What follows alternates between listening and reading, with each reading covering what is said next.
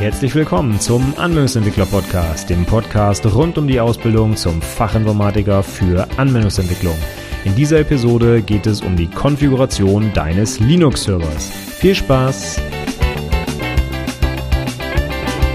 Hallo und herzlich willkommen zur 91. Episode des Anwendungsentwickler Podcasts. Mein Name ist Stefan Macke und heute beende ich hoffentlich meine kleine Reihe zum Einrichten deines eigenen Linux-Servers. Hoffentlich, weil ich wie immer kaum glaube, dass ich die Zeit einhalten werde. Habe ich zumindest in den letzten Episoden ja auch fast nie geschafft.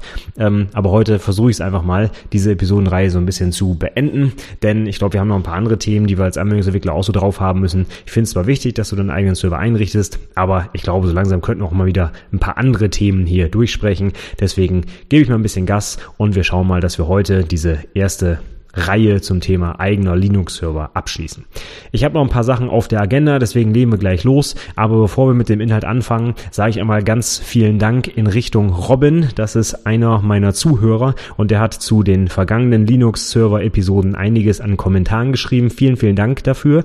Unter anderem kann ich da noch zwei Nachträge liefern zu meinen vorherigen Episoden, denn er hat mich auf zwei ganz tolle Sachen hingewiesen und zwar einmal auf die Möglichkeit, die Debian-Updates nächtlich auch automatisch durchführen zu lassen, also komplett installieren zu lassen, ohne manuell eingreifen zu müssen und sogar den Server automatisch neu zu starten, falls das notwendig ist. Das Ganze nennt sich Unattended Upgrades und den Link dazu habe ich in den Show Notes auf der Seite hinterlegt. Du kannst wie immer darauf zugreifen unter anwendungsentwicklerpodcast.de slash slash 91 für die 91. Episode.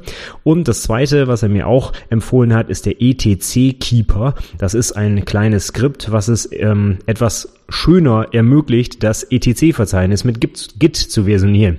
Mein persönlicher Tipp war ja genau das zu tun, damit du nach Updates oder vor Konfigurationsänderungen, vor Experimenten und so weiter deine, deinen Stand sichern kannst und danach wieder auf einen lauffähigen Stand zurück kannst. Aber zu Recht hat mich Robin darauf hingewiesen, dass dabei natürlich auch einige Sachen in Git versioniert werden, die normale Benutzer vielleicht nicht unbedingt sehen sollten, wie zum Beispiel die Passwortdatei etc passwd bzw. shadow und ähm, über Git wäre es dann möglich, dass eventuell nicht autorisierte Benutzer da reinschauen könnten. Das war mir bewusst. Ich mache das allerdings seit langer Zeit manuell, indem ich bestimmte Dateien in die .gitignore-Datei eintrage, damit die gar nicht erst versioniert werden. Aber damit man das nicht alles händisch machen muss, gibt's halt diesen netten ETC-Keeper und der macht das Ganze viel, viel einfacher.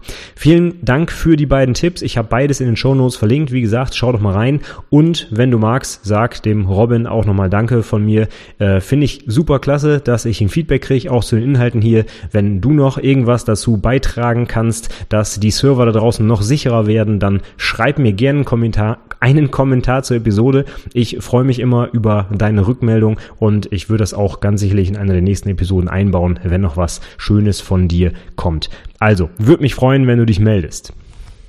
So, dann kommen wir jetzt aber zu den Inhalten, die ich vorbereitet habe für die heutige Episode.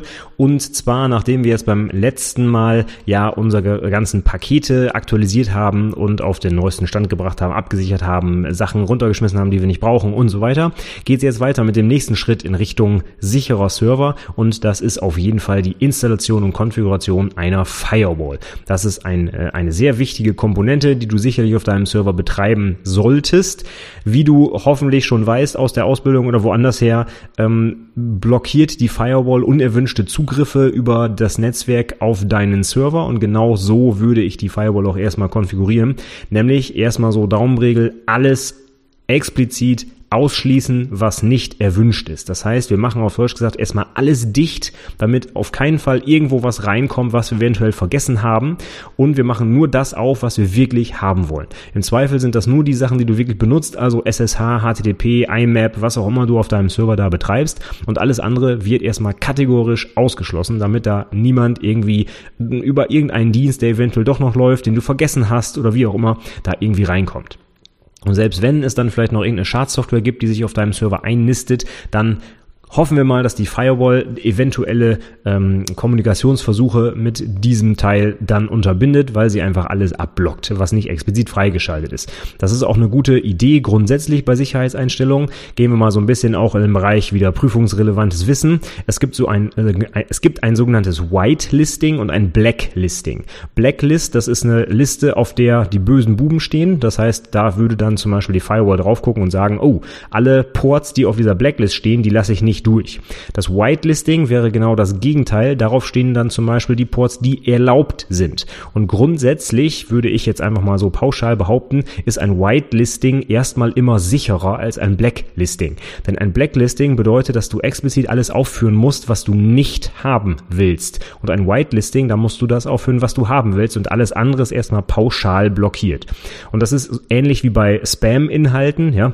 Anstatt zu sagen, äh, ich vertraue erstmal dem Internet und schließe einfach diese 1000 Server aus, die potenziell Spam versenden, dann wäre das eine Blacklist. Aber da diese 1000 Server wahrscheinlich jeden Tag äh, um hunderte zusätzlicher Server anwachsen, kommst du mit dem Pflegen dieser Blacklist einfach nie hinterher. Viel einfacher ist es, wenn du eine Whitelist machst und sagst, das sind meine bekannten Server, die erlaube ich für die Kommunikation und alles andere ist erstmal komplett blockiert. Und genauso würde ich auch die Firewall einrichten. Also eine Whitelist für alle Ports oder alle Verbindungen, die du haben möchtest und alles andere wird erstmal ausgeschaltet. Das ist immer erstmal die sicherere Variante, weil du heute vielleicht noch gar nicht weißt, was es morgen und übermorgen vielleicht für Angriffe gegen deinen Server gibt oder gegen irgendwelche Ports oder du probierst irgendwas aus und dann äh, öffnet ein Programm doch irgendwie einen Port, an den du nicht gedacht hast und so weiter und so fort. Da kommst du mit dem Pflegen gar nicht mehr hinterher.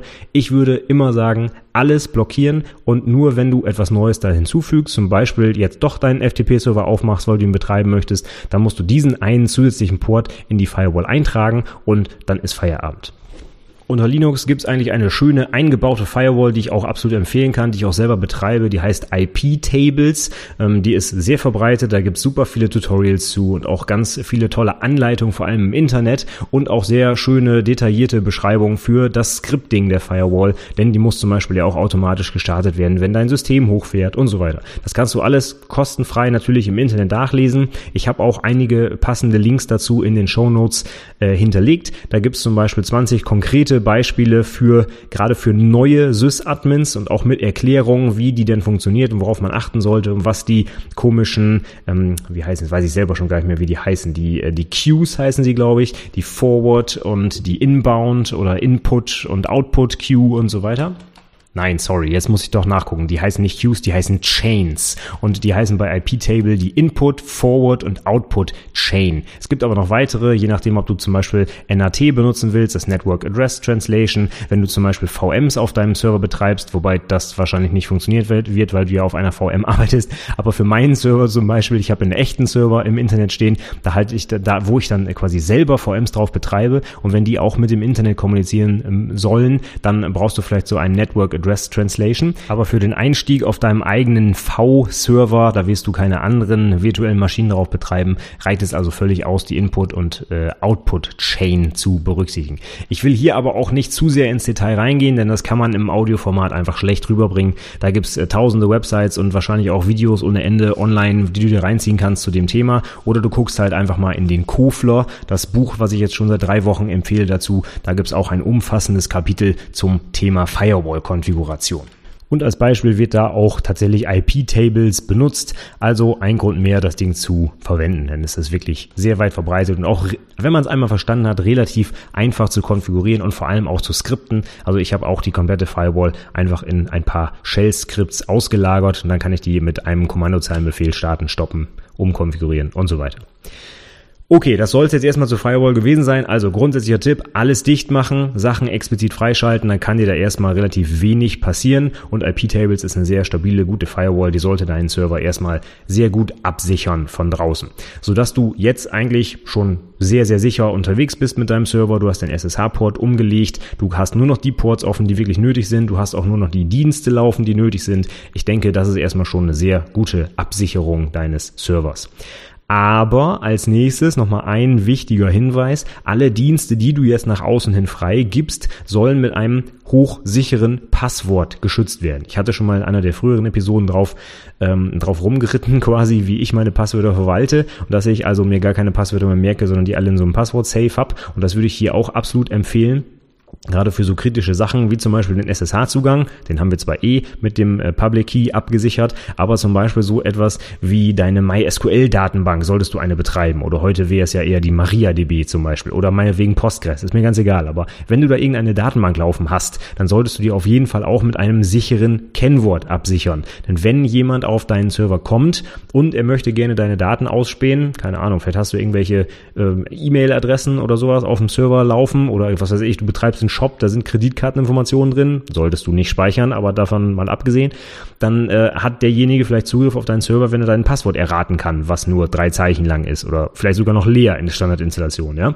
Also wenn du solche Sachen installierst, sei es FTP-Server oder eine Datenbank oder irgendwas, wo Angreifer potenziell äh, Zugriff drauf bekommen könnten von draußen, die musst du unbedingt mit einem sicheren Passwort absichern. Auf keinen Fall die Standardpasswörter eingestellt lassen oder sogar ein leeres Passwort vergeben. Das sind auf jeden Fall die Dinge, die Angreifer sofort ausprobieren werden. Und es gibt im Internet Listen ohne Ende mit bestimmten Standardpasswörtern von äh, beliebter Software, sage ich mal, so dass man noch nicht mal groß nachdenken muss. Ich kann einfach ein bisschen googeln und finde raus, was das Standardpasswort für MySQL zum Beispiel ist. Und dann probiere ich das aus. Und wenn du es nicht geändert hast, ja, dann bin ich in deinem System. Das wäre also sehr, sehr unklug. Deswegen unbedingt sichere Passwörter vergeben.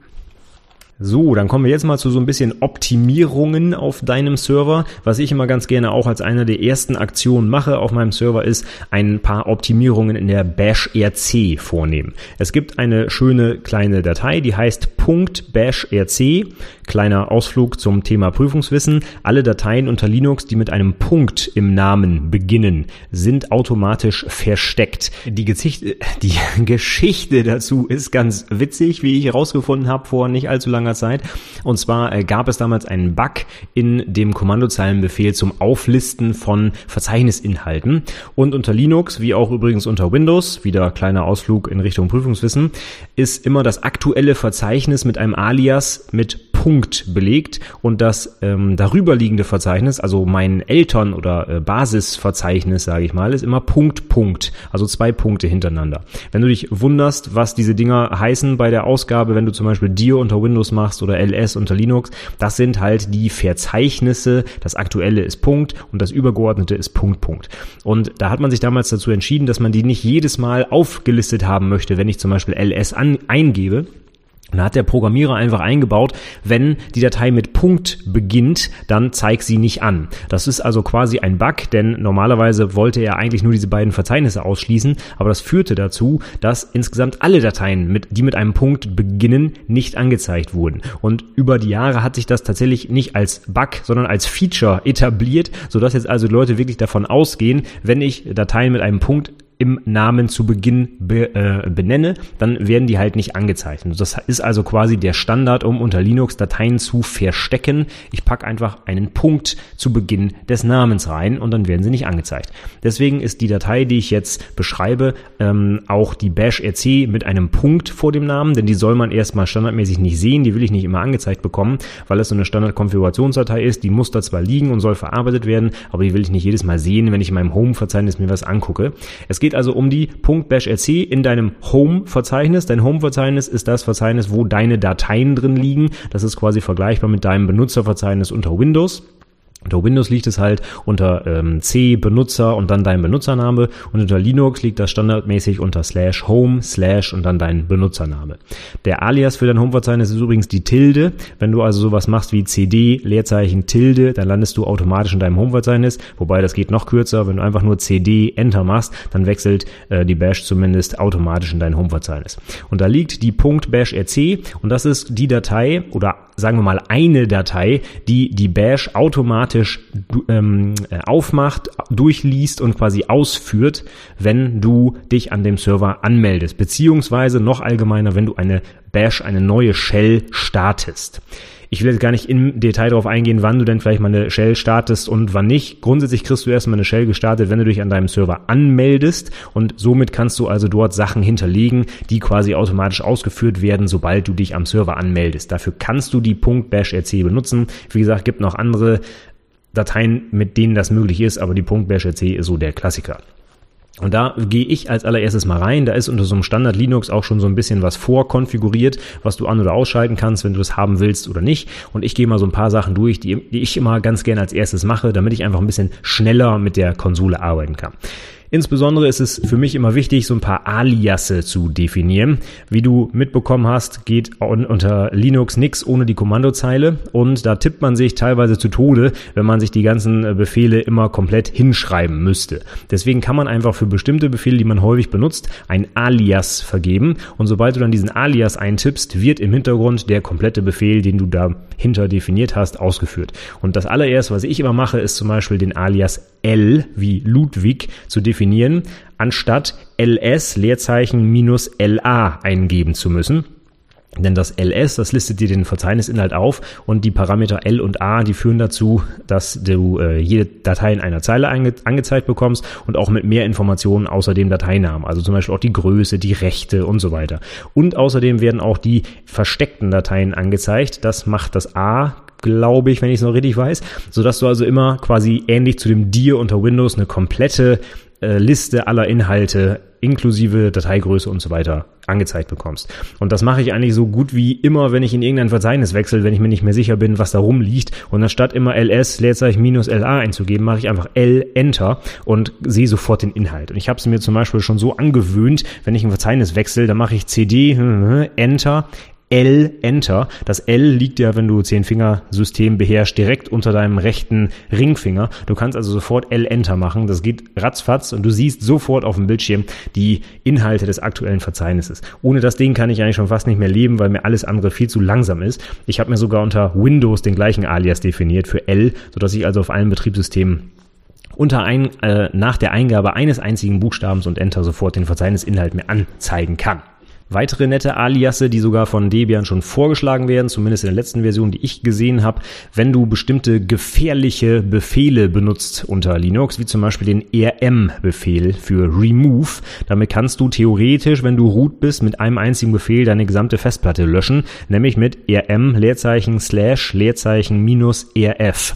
Das rf steht für rekursiv und force, das heißt, ähm, es wird ohne Nachfragen alles gelöscht und zwar rekursiv. Und wenn du das auf Slash anwendest, Slash steht in diesem Fall für das Root-Verzeichnis. Das ist das Basisverzeichnis deiner Festplatte, beziehungsweise nicht deiner Festplatte, sondern deines gesamten Dateisystembaums. Darunter können sogar mehrere Festplatten ja hängen. Die werden unter Linux ja nur so reingemountet an einen bestimmten Teil deines Verzeichnisbaums. Und Slash ist halt der oberste aller deiner äh, Verzeichnisse, äh, das es so gibt. Und wenn du darauf ein RM absetzt, dann wird rekursiv quasi alles gelöscht, was es auf deinem System so gibt. Und wenn du root bist, kommt dann nicht mehr eine Nachfrage, sondern fängt direkt an zu löschen. Und das könnte eventuell ein bisschen in die Hose gehen, vor allem weil man sich bei dem RM auch teilweise ein bisschen ins Bein schießen kann. Das ist mir selber schon mal passiert. Wenn man einmal an der falschen Stelle ein Leerzeichen einfügt, dann ist leider ein bisschen mehr gelöscht als das, was man eigentlich haben will. Insbesondere bei diesen ähm, versteckten Punktdateien muss man ganz, ganz, ganz doll aufpassen. Denn wenn man zum Beispiel sowas macht wie rm Punkt Sternchen und man hat aus Versehen zwischen dem Punkt und dem Sternchen ein Leerzeichen, dann löscht er einfach alle Dateien im aktuellen Verzeichnis. Denn Punkt ist das aktuelle Verzeichnis und Sternchen wird dann interpretiert als alle Dateien darin, sodass sein ganzes Verzeichnis auf einmal leer ist. Und das kann man auch leider nicht ganz so einfach wieder rückgängig machen unter Linux. Und er fragt dann halt noch nicht mal nach im Standard. Deswegen könnte man, gerade wenn man so Anfänger ist, diesen gefährlichen RM-Befehl so ein bisschen entschärfen. Der hat nämlich einen Parameter, den man setzen kann, der äh, das RM einfach immer zwingt, nachzufragen, ob du wirklich löschen willst. Für mich als jemand, der das jetzt schon länger benutzt, ist das natürlich super nervig, jedes Mal gefragt zu werden. Aber gerade wenn du Einsteiger bist und noch nicht so hundertprozentig vielleicht mit den Befehlen klarkommst oder dich ab und zu auch mal vertippst, dann kann man zum Beispiel einen Alias definieren der RM dazu zwingt, quasi immer den Parameter zu benutzen, um dich nachzufragen. Du könntest also den Alias RM so setzen, dass im Hintergrund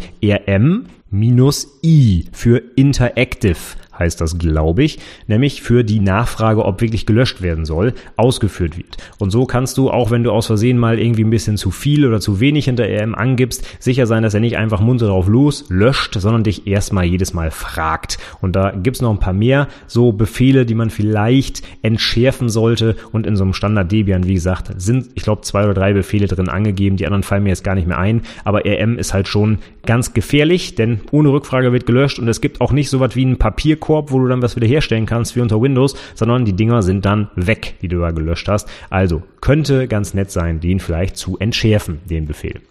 Außerdem kann man in der Bash RC sowas machen wie eine farbige Ausgabe. Ja, das LS zum Beispiel, das äh, gibt Dateien und Verzeichnisse aus, eventuell aber sogar in Farbe, wenn du das entsprechend setzt. Dann würden zum Beispiel Verzeichnisse anders farbig dargestellt oder Dateien, die ausführbar sind, werden anders dargestellt. Das heißt, es gibt dir eine gewisse visuelle Hilfe, wenn du auf so einem weißer, weiße Schrift auf schwarzem Hintergrund, Monitor oder Terminal besser gesagt arbeitest, äh, dann siehst du vielleicht einige Sachen gar nicht sofort und die fallen dir nicht ins Auge, dass du äh, zum Beispiel gerade eine ausführbare Datei vor dir hast. Und wenn du so eine farbige Ausgabe aktivierst, dann ist das etwas offensichtlicher und du kannst vielleicht ein bisschen weniger Fehler machen, aus Versehen irgendwas tun, was du nicht tun möchtest.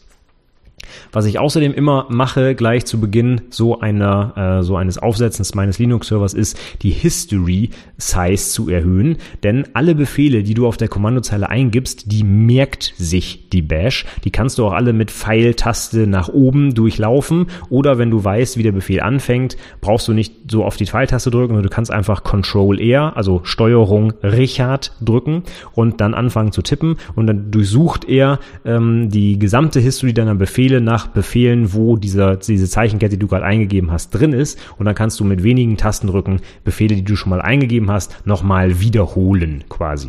Und diese History ist aber standardmäßig in der Länge so ein bisschen begrenzt. Und ich mache als allererstes immer sowas, diese History ganz, ganz hoch zu setzen, zum Beispiel auf 100.000 oder sowas, sodass also alle Befehle, die ich jemals eingegeben habe, auf meinem Server dort gespeichert werden.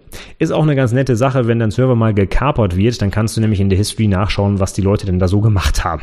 Das hilft dir vielleicht nicht unbedingt, um deinen Server wieder zu, ähm, wie soll man sagen, von Schadsoftware zu befreien, aber du weißt oder du siehst zumindest Ansätze, was die Leute da gemacht haben. Falls sie denn nicht so intelligent waren, die History zu löschen, die ist einfach in der Datei gespeichert, wie so ziemlich alles unter Linux. Das heißt, ich kann die History natürlich auch manipulieren, aber da gehen wir jetzt mal nicht von aus. Ich denke jetzt erstmal so den, den Happy Path und das ist jetzt, du möchtest deine eigenen Befehle, die du schon mal eingegeben hast, wiederholen und dazu werden sie in der History gespeichert. Aber nur, wenn du diese History-Größe auch erhöhst, sonst ist nach, ich habe keine Ahnung, irgendwie was mit 200 Befehlen oder so vielleicht Schluss und wenn du den Server länger betreibst, dann ja, sind halt alle Befehle, alte Befehle nicht mehr aufrufbar. Was ich außerdem gerne zusätzlich gleich mache, wenn ich eh schon dabei bin, es gibt auch einen kleinen Befehl, der es dir ermöglicht, die ähm, Befehle aus mehreren Shells, die du vielleicht parallel zusammen zusammen aufhast, in der History zu speichern. Sonst ist es nämlich immer so, dass die Shell, die du zuletzt zumachst, quasi gewinnt und die Befehle in die History schreibt. Und wenn du zum Beispiel mit drei, vier, fünf Putty-Sitzungen gleichzeitig auf deinem Server bist, überschreiben die sich also alle gegenseitig die History. Und dann sind vielleicht die interessanten Befehle nicht mehr in der History drin, weil die aus Versehen in einem Fenster eingegeben wurden, was als erstes zugemacht wurde zum Beispiel. Deswegen gibt es da einen einzigen Eintrag, den du vornehmen musst in der Bash RC, damit alle diese Shell-Geschichten gemerged werden in die History, sodass du also keine Kommandos verlierst. Ein Artikel, wo genau beschrieben ist, wie du das konfigurieren musst, wie der Befehl dazu heißt, habe ich dir in die Show Notes gepackt, auf jeden Fall. Und als letztes zur Shell kann ich noch sagen, du könntest noch deinen Prompt konfigurieren. Da der Prompt, wenn du das noch nicht weißt, ist alles das, was vor deinem Cursor quasi steht. Und da steht auf so einem normalen Linux-System jetzt nicht so ganz so viel Spannendes. Du kannst es aber zum Beispiel so einrichten, dass da der Servername drin steht, der Benutzer, der du gerade bist, das aktuelle Verzeichnis könnte da drin stehen. Und das hilft dir vielleicht ein bisschen bei der Navigation, gerade wenn du mit mehreren Shells unterwegs bist. Und auf dem einen bist du irgendwie als Root angemeldet, auf dem anderen als normaler Benutzer. Und du siehst noch nicht mal das Verzeichnis in dem Prompt. Das wird dann vielleicht ein bisschen schwierig, immer hin und her zu switchen, wo du gerade bist. Und wenn du nicht ständig mit PWD für Print Working Directory und Who am I für Wer bin ich, also Anzeigen des aktuellen Benutzers, nachgucken willst, wo du gerade bist und wer du gerade bist, ist es vielleicht sinnvoll, das einfach in den Prompt einzubauen. Und auch dafür gibt es ein paar einfache Befehle, habe ich auch in den Show Notes verlinkt. Wie gesagt, schau doch mal rein. Ich habe meinen Prompt zum Beispiel so konfiguriert, dass tatsächlich da der Servername steht, dann ein Add-Zeichen, nee, andersrum. Ich habe erst den Username, dann kommt ein Add-Zeichen, dann kommt der Servername und dahinter steht dann tatsächlich auch das Verzeichnis, in dem ich gerade bin sodass ich also mit einem Blick immer sehe, wer bin ich, wo bin ich und auf welchem Server bin ich. So, in Anbetracht der Zeit gebe ich jetzt mal ein bisschen Gas. Es gibt noch viele andere Dinge, die man in der Bash RC konfigurieren könnte. Ich höre jetzt hier aber mal auf, lass dich mal einfach inspirieren. Es gibt viele Leute da draußen, die zum Beispiel bei GitHub einfach ihre Dot-Files einstellen. Dot-Files deswegen, weil die mit Punkt anfangen, ne, dot auf Englisch. Und das sind genau diese Config-Dateien. Die gibt's nicht nur für die Bash, die gibt's zum Beispiel auch für Vim. Das wäre das, was ich jetzt als nächstes durchgehe. Aber du kannst einfach mal ein bisschen die Google-Suche anschmeißen und nach Dot-Files suchen und Bash und so weiter. Und dann kriegst du von ganz, ganz vielen Leuten da draußen sicherlich ein paar schöne Beispieldateien, wie die so ihre Bash oder ihren Vim oder was auch immer konfigurieren. Nur so als Tipp für dich. Und das ist auch genau das nächste, was ich jetzt machen will, nämlich den Vim konfigurieren. Ich gehe nicht davon aus, dass du irgendeinen anderen Editor benutzt, wie könntest du, ja, es gibt ja den Vim, wieso sollte man irgendeinen anderen Editor benutzen, wenn es doch den Vim schon gibt? Nein, das ist dir natürlich völlig freigestellt, du kannst irgendeinen Editor benutzen, aber solltest du den Vim benutzen, was ich dir doch ans Herz legen würde, denn ich glaube nicht, dass man mit irgendeinem anderen Editor irgendwie schneller arbeiten kann, aber ich möchte mich nicht auf irgendwelche Grabenkämpfe mit Emacs äh, oder vielleicht sogar Nano-Jüngern einlassen. Ich kann dir nur sagen, der Vim ist ein toller Editor und der ist auf allen Linux-Systemen, auf allen Unix-Systemen quasi vor nicht nur quasi, der ist da vorinstalliert, sodass du also auf allen Systemen damit arbeiten kannst. Und es gibt ihn natürlich selbstverständlich auch für Windows, aber das habe ich hier im Podcast schon mehrfach erwähnt. Ich finde den also wirklich klasse. Ich benutze sogar inzwischen im Firefox und in anderen IDEs, zum Beispiel in Java, ach in Java, in Eclipse zum Beispiel, benutze ich die Vim Key Bindings, weil man damit einfach so schnell und so toll navigieren kann. Aber das nur am Rande. Wenn du den Vim benutzt, dann würde ich dir empfehlen, ein paar kleine Einstellungen vorzunehmen, damit du mit dem auch vernünftig arbeiten kannst. Als nur, sage ich mal so, als, als kleinen Hinweis. Ich will jetzt nicht die gesamte Config durchgehen. Ich habe äh, ein ganzes Buch in die Shownotes gepackt, was sich nur mit dem Vim auseinandersetzt, mit Config-Einstellungen äh, für die wildesten Dinge, die man sich da vorstellen kann. Das ist das äh, Practical Vim von Drew Neal. Ein absolut tolles Buch, wenn du mit dem Vim noch wirklich ein, also sag ich mal, ein, ein Experte werden willst, dann guck dir das mal an. Der hat auch eine ganz tolle äh, Webcast-Reihe zum Thema Vim gemacht und äh, also das ist einfach ein toller Editor. Das Buch dazu kann ich absolut empfehlen. Von daher kann ich jetzt nicht alle Inhalte dieses Buches hier durchgehen, aber so ein paar Sachen, die man ähm, noch nicht mal irgendwie äh, lernen muss oder so, die stehen eigentlich in der Config-Datei schon drin. Die musst du nur anschalten, weil die auskommentiert sind. Das sind zum Beispiel die farbige Ausgabe und das Syntax-Highlighting, ja. Der Wim kann von sich aus die Daten, die er da äh, liest, interpretieren. Der kennt zum Beispiel, oh, das ist eine HTML-Datei und dann erkennt er ein paar Keywords, der weiß, dass spitze Klammern notwendig sind für die Tags und so weiter. Und der kann das dann auch entsprechend farbig darstellen, damit man es ein bisschen netter lesen kann. Und er kann zum Beispiel auch ein Syntax-Highlighting dann machen. Also der erkennt auch dann Bestandteile von Programmiersprachen zum Beispiel und hebt die entsprechend hervor. Und das sind zwei Sachen, die musst du einfach nur aktivieren in der Konfigurationsdatei. Standard-Config ist zum Beispiel slash etc slash slash vim und dann slash äh, vimrc oder die kann auch woanders liegen, je nachdem, was für eine Distribution du hast. Auf jeden Fall ist die Datei vimrc. Es gibt auch eine .vimrc in deinem Home-Verzeichnis. Also es gibt tausend Möglichkeiten, wo man das irgendwo konfigurieren kann. Ich gehe jetzt mal von der Standard Vim-Config aus und die liegt unter etc vim vimrc und da musst du einfach nur zwei Zeilen oder eine sogar nur auskommentieren und dann hast du eine farbige Ausgabe. Wunderbar. Ansonsten kannst du noch sowas machen wie Zeilennummern zum Beispiel aktivieren, insbesondere hilfreich, wenn du nach irgendwelchen Fehlern suchst. In Fehlermeldungen stehen häufig Zeilennummern. Wenn du die dann nicht sehen kannst in deinem Editor, das wäre irgendwie doof. Außerdem ist es ganz nett, wenn man eine Case-in-sensitive Suche anschaltet. Sonst musst du nämlich bei der Suche in Vim ständig auf Groß- und Kleinschreibung achten. Und das ist meistens nicht so toll, gerade wenn man nicht weiß, wie das Wort geschrieben wurde im Logfile zum Beispiel. Das sollte man anschalten dass eben also äh, die, die Recht, Groß- und Kleinschreibung nicht berücksichtigt wird, ne? also case insensitive gesucht wird. Und als letzten kurzen kleinen Tipp, um dich zu zwingen, den Vim richtig zu benutzen, schalt doch die Pfeiltasten aus. Das ist tatsächlich etwas, was ich in meiner Config aktiviert habe. Ich kann im Vim nicht mehr mit den Pfeiltasten navigieren. Denn, was soll das Ganze? Du bist viel, viel schneller, wenn du die Standardnavigation im Vim benutzt. Die liegt nämlich passenderweise genau auf der Home Row. Das heißt, du kannst mit den Buchstaben H, J, K, L wunderbar hoch und runter und links und rechts navigieren im Vim und genau dafür ist es auch gedacht. Du musst die Home Row mit deiner rechten Hand nicht verlassen, um navigieren zu können. Wenn du dir aber angewöhnt hast, weil du es aus anderen Editoren kennst, immer mit der rechten Hand zu den Pfeiltasten zu springen, dann bist du deutlich, deutlich langsamer, weil du halt immer hin und her springen musst. Und der Vim lässt sich out of the box mit den Tasten HJKL ähm, navigieren. Bloß die meisten Leute sind es halt gewohnt und nutzen die Pfeiltasten. Und auch, ich gebe es zu, bei mir war es genauso. Deswegen habe ich irgendwann gesagt, okay, ich habe die Pfeiltasten einfach auf No-Op gesetzt. Das heißt, die machen nichts. Ich kann die drücken, aber es passiert einfach nichts. Der Cursor bewegt sich nicht, sodass ich quasi gezwungen werde, die richtigen Tasten für die, Kom äh, für die Kombination, für die Navigation zu benutzen. Das fand ich eigentlich einen richtig coolen Einsteigertipp, weil du dadurch wirklich gezwungen wirst, den Vim vernünftig zu bedienen ja, was heißt vernünftig, ne? so wie es gedacht war, nämlich ohne die Home Row zu verlassen. Das äh, gebe ich dir noch als kleinen Tipp mit und für alles weitere guck einfach mal in das Buch von Junil, absolute Leseempfehlung meinerseits. Und da wir jetzt gleich die 30 Minuten Marke knacken werden, mache ich die letzten beiden Punkte nur noch mal kurz im Überblick. Und zwar meine letzten beiden Punkte sind, richte das Backup deines Servers ein und richte auch ein Monitoring deines Servers ein. Fangen wir vielleicht mit dem Backup an. Du bist jetzt an einem Punkt angelangt, wo du einiges schon konfiguriert hast auf deinem Server. Du hast vielleicht den Vim konfiguriert, deine Bash RC, du hast vielleicht deine Firewall eingerichtet und irgendwas geskriptet und, und, und, und, und. Und wenn das jetzt alles weg ist, weil dein Server die Grätsche macht oder weil du tatsächlich gehackt wirst, ja, ich hoffe nicht, kann eigentlich kaum noch passieren bei der ganzen Sicherheitsgeschichte, die wir hier schon eingestellt haben, ja, aber man ist ja nie hundertprozentig sicher. Und wenn das dann alles weg sein sollte, dann ist halt deine ganze langwierige Arbeit irgendwie für die Katz gewesen. Deswegen solltest du als einen der ersten ersten Schritte, nachdem du vielleicht deinen Server ans Laufen und äh, ans Laufen bekommen hast und abgesichert hast, ein Backup einrichten. Und das sollte so oft wie möglich laufen. Meistens sagt man ja vielleicht einmal am Tag, sollte vielleicht der ganze Server gesichert werden. Deine wichtigen Dateien vielleicht auch mehrfach am Tag, aber das kannst du auch selbst entscheiden. Wichtig ist nur, du brauchst ein Backup und zwar ein regelmäßiges und das muss durchautomatisiert sein. Du darfst nicht manuell auf deinem Server Dateien sichern müssen, denn wenn du das machen musst, sind wir ganz ehrlich, dann wirst du es irgendwann nicht mehr machen, weil es einfach total nervig ist. Und dieser Backup-Prozess, der muss automatisiert erfolgen.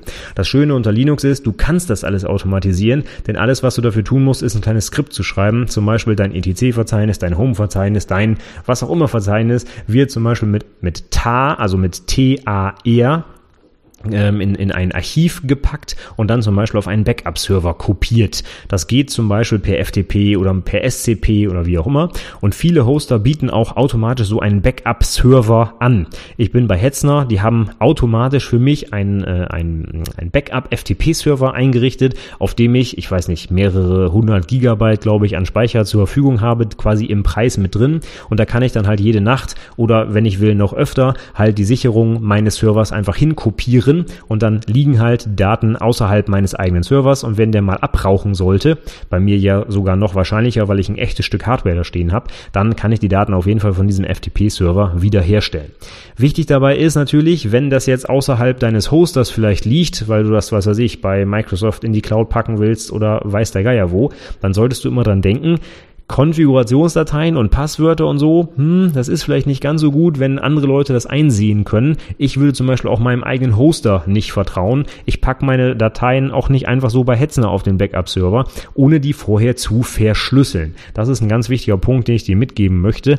Wenn du so ein Backup einrichtest, denk von Anfang an daran, dass dieses Backup vernünftig verschlüsselt sein muss. Dazu gibt es zum Beispiel PGP, Pretty Good Privacy, ist ein Kommandozeilenprogramm unter Linux, was du benutzen kannst, um auch wieder mit Public und Private Key zum Beispiel deine Datei einfach zu verschlüsseln, sodass die niemand außer dir wieder entschlüsseln kann. Und die kannst du dann auch gefahrlos auf einem externen FTP-Server oder in der Cloud oder weiß der Geier wo ablegen, weil da halt dann niemand mehr drankommt.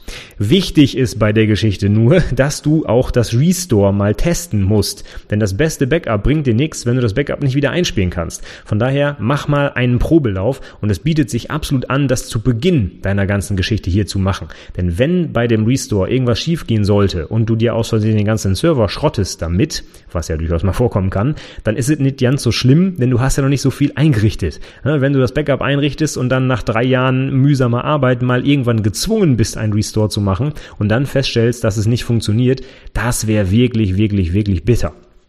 Also, schau unbedingt, dass du das Backup von Anfang an am besten jeden Tag einmal automatisch laufen lässt, es unbedingt verschlüsselt, damit keiner reingucken kann und probier auch mal die Daten aus dem Backup wiederherzustellen, um ganz sicher zu sein, dass das auch funktioniert. Denn gerade wenn du die Daten verschlüsselt ablegst, Dabei kann theoretisch so viel schiefgehen, dass du selber die Datei irgendwann nicht mehr öffnen kannst, ja, rein theoretisch. Und das wäre natürlich der Super-GAU. Ne? Du hast die Daten wunderbar gesichert, liegen alle auf dem FTP-Server, ganz toll verschlüsselt, aber leider kommst du nie wieder dran, weil du, keine Ahnung, den Schlüssel irgendwie falsch eingegeben hast oder irgendwas. Ne?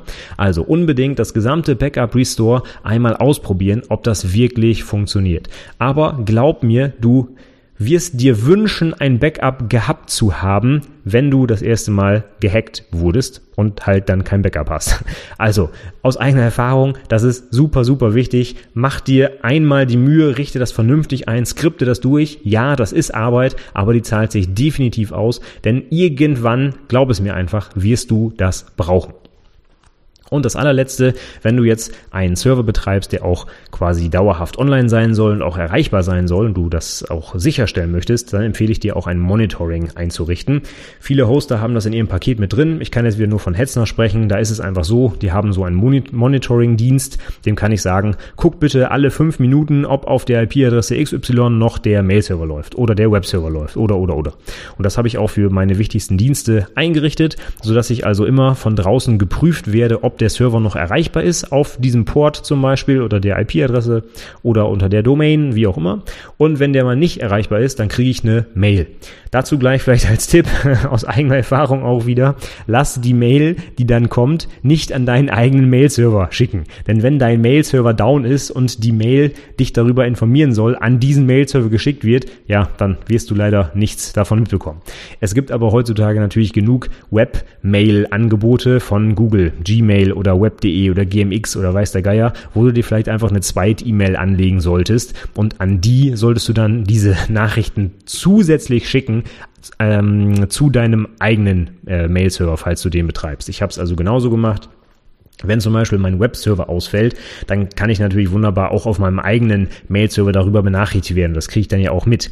Aber wenn halt der Mail-Server weg ist, dann kriege ich halt keine Mails mehr. Ne? Deswegen versende ich das nicht nur an meinen eigenen Mail-Server, sondern halt auch an so einen Drittanbieter im Netz, äh, im Netz. Und den kann ich natürlich auch über mein Handy abrufen. Das heißt, wenn irgendwas passiert, kriege ich sofort einen Push auf mein Handy und ich äh, bekomme gleich mit, dass halt irgendwas nicht funktioniert. Ist vielleicht für deinen privaten Blog, den du jetzt am Anfang betreibst, nicht ganz so wichtig, wenn der mal down ist. Ne? Aber wenn du vielleicht irgendwie eine größere Website hast oder, hm, keine Ahnung, vielleicht sogar irgendwann damit Geld verdienst, weil du da irgendwelche Werbung schaltest oder keine Ahnung was, dann wäre es natürlich doof, wenn der Server nicht erreichbar ist. Und gerade wenn du auch einen eigenen Mail-Server betreibst und deine gesamten Mails darüber laufen und dein Mail-Server ständig ausfällt und du Mails nicht mehr bekommst, das wäre natürlich, ne, jetzt mal unabhängig von irgendwie Geld verdienen, wäre das natürlich auch irgendwie doof, wenn du auf einmal nicht mehr erreichbar bist von draußen. Von daher schau einfach, dass du informiert wirst, wenn dein Server nicht mehr läuft. Und die meisten Hoster haben das halt eh kostenfrei im Paket mit drin. Du musst es halt nur einmal zusammenklicken und dann läuft das Ganze. Ne? Es ist also auch wieder nur ein bisschen mehr Aufwand für dich, aber du hast dann auf jeden Fall die Sicherheit, dass wenn irgendwas nicht mehr läuft, du das auch mitbekommst. Denn man glaubt gar nicht, wie wenig man mitbekommt, wenn man auf solche Dinge nicht achtet. Ja, du rufst deine Mails ab und kriegst einfach nur die Nachricht, ja, keine neuen Mails vorhanden zum Beispiel. Ja, ähm, wenn keine Ahnung irgendwas mit dem Server nicht läuft, ähm, und dein Mailprogramm ist vielleicht nicht so toll konfiguriert oder kriegt die Fehler nicht mit oder wie auch immer. Das heißt, du merkst vielleicht den ganzen Tag nicht, dass dein Server gar nicht mehr läuft. Und das wäre natürlich sehr doof. Deswegen würde ich dir empfehlen, dieses Monitoring auch einzurichten. Okay, so, jetzt bin ich durch, habe schon wieder ein bisschen überzogen, aber ich mache für heute jetzt auf jeden Fall Feierabend. Ich gehe noch mal kurz durch, was ich heute so vermitteln wollte und womit ich dann jetzt diese Server-Episodenreihe beenden möchte. Richte dir auf jeden Fall eine Firewall ein. Blockiere erstmal alles und erlaube nur das, was du wirklich brauchst. Dann achte auf die Vergabe sicherer Passwörter für alle deine Dienste, die irgendwie nach draußen freigegeben werden, aber natürlich auch für die, die nicht nach draußen freigegeben werden. Gilt grundsätzlich für alles. Immer sichere Passwörter benutzen. Dann kannst du dein System ein bisschen optimieren auf der Bash zum Beispiel mit der Punkt Bash RC. Da kannst du Aliase definieren oder gefährliche Befehle entschärfen oder oder oder. Dann kannst du deinen Texteditor konfigurieren, zum Beispiel den Vim, dass er ein bisschen farbig wird oder du kannst zum Beispiel die Pfeiltasten ausschalten, wenn du dich zwingen möchtest, den Vim vernünftig zu benutzen. Und die beiden letzten Punkte Punkte habe ich gerade noch erzählt, richte auf jeden Fall von Anfang an ein Backup ein und teste auch das Restore und richte auch ein Monitoring ein, damit du informiert wirst, wenn dein Server mal irgendwie nicht mehr läuft. So, damit wäre ich jetzt für heute auch durch. Ich hoffe, ich habe dir ein bisschen ja, den Mund wässrig gemacht, dafür deinen eigenen Server aufzusetzen. Die letzten vier Episoden hatten das jetzt zum Thema. Würde mich freuen, wenn du das als Motivation nimmst und tatsächlich selber mal aktiv wirst und was machst. Wie gesagt, du lernst es nicht besser, als wenn du deinen eigenen Server betreibst. Ich kann das absolut weiterempfehlen. Und meine eigenen Azubis machen das ja auch. Und ich habe übrigens auch diese Woche, habe ich schon meinem Newsletter verschickt, den Link zum Blog meines Azubis, denn der hat jetzt auch gerade seinen ersten Fachartikel geschrieben für seinen privaten Blog. Äh, den verlinke ich natürlich auch nochmal einmal in den Show Notes. Von daher nimm das als Motivation. Auch andere Azubis können das und du kannst das ganz sicher auch, wenn du in der IT unterwegs bist. Und mit den paar Tipps, die ich dir gegeben habe, kannst du vielleicht ein bisschen einsteigen. Ansonsten kauf dir ein vernünftiges Buch, lest dich da ein und versuch versuche es einfach. Und wenn was nicht läuft, dann lösch das Ding halt einfach und setz es neu auf. Ja, es ist ja nichts Lebenswichtiges, aber damit kannst du halt den Umgang mit deinem, mit einem äh, Betriebssystem wie Linux zum Beispiel vernünftig lernen und du lernst auch so viel mehr noch darüber, über das ganze Internet, wie das funktioniert und das Betreiben eines Webservers, Mail-Servers und, und, und. Du hast so viele Möglichkeiten mit deinem eigenen Server. Ich würde dir absolut raten, das einfach mal ausprobieren. Und wenn du da irgendwie keinen Bock drauf hast, das Ding kannst du normalerweise innerhalb von ein paar Monaten, wenn überhaupt, kündigen. Das ist ja auch nicht so teuer. Was hatte ich gesagt? Fünf Euro oder sowas im Monat, wenn du zum Beispiel mit 1 Blue das machst. Vielleicht findest du sogar noch billigere Angebote, ja. Von daher, es ist eine sehr kleine Investition, aber was du dadurch lernst, ist, glaube ich, wirklich enorm. Und du kannst auch vieles davon in der Prüfung anwenden. Von daher, ja, Gib dir einen Ruck und probier es einfach mal aus. Wenn du es ausprobieren möchtest und du meiner Empfehlung folgen möchtest, zum Beispiel mit 1Blue das Ganze zu machen, unter anwendungsentwicklerpodcast.de slash 1Blue, also die Zahl 1 und dann BLU ausgeschrieben, findest du den Link zu dem V-Server, den ich hier die ganze Zeit empfehle. Findest du auf jeden Fall auch in den Show Notes. Ich wiederhole es nochmal, anwendungsentwicklerpodcast.de slash 91 für die 91. Episode. Und da findest du auch noch einen ganzen Haufen mehr Links, wenn du jetzt noch tiefer einsteigen willst.